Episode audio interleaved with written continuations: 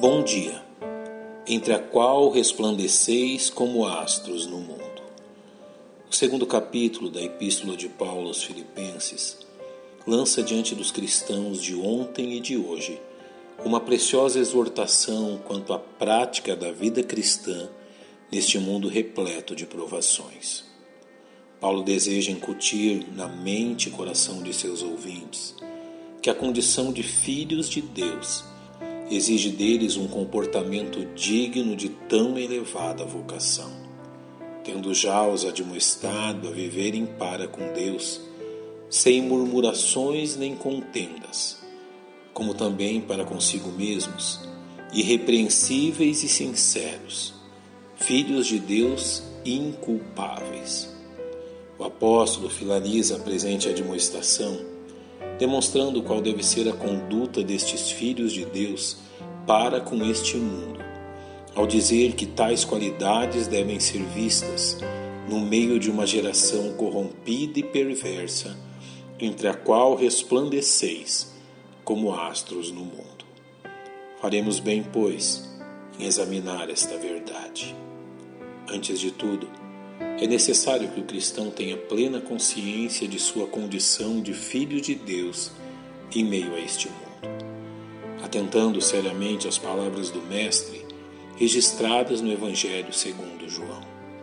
Dei-lhes a tua palavra, e o mundo os odiou, porque não são do mundo, assim como eu não sou do mundo.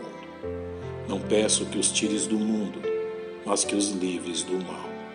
Não são do mundo, como eu do mundo não sou. Não deve, pois, causar estranheza aos salvos a oposição que este mundo manifesta contra eles, uma vez que representam tudo aquilo que o sistema mundano rejeita e despreza, como bem o apóstolo Pedro nos instruiu em sua primeira epístola. Amados, não estranheis a ardente prova que vem sobre vós para vos tentar, como se coisa estranha vos acontecesse mas alegrai-vos no fato de serdes participantes das aflições de Cristo, para que também na revelação da sua glória vos regozijeis e alegreis. Da mesma forma, é essencial que tenhamos a mesma posição do apóstolo Paulo quanto a este mundo, descrito por ele em duas palavras: para que sejais irrepreensíveis e sinceros, filhos de Deus inculpáveis, no meio de uma geração corrompida e perversa. A palavra corrompida tem o sentido de algo tortuoso e pervertido, enquanto a palavra perversa aponta para a ímpia natureza interior deste mundo, revelando que tudo que existe neste mundo foi desvirtuado e transtornado pelo pecado, de tal forma que o sistema de vida deste mundo manifesta uma oposição contra a verdade e santidade de Deus. Paulo nos exorta que o desejo de nosso Pai Celestial a nós quanto à nossa presença neste mundo é que sejais irrepreensíveis e sinceros, filhos de Deus inculpáveis, no meio de uma geração corrompida e perversa, entre a qual resplandeceis como astros no mundo.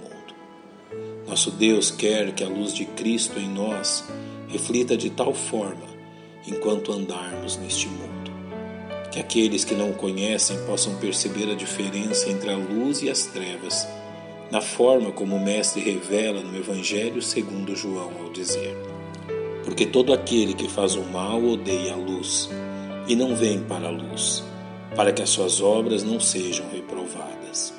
Mas quem pratica a verdade vem para a luz, a fim de que suas obras sejam manifestas, porque são feitas em Deus que tal verdade seja vista no viver dos salvos. Pai, nós te agradecemos pela tua instrução e confiamos na capacitação que o teu Espírito Santo nos concede. Em nome de Cristo te agradecemos. Amém. Que Deus vos abençoe.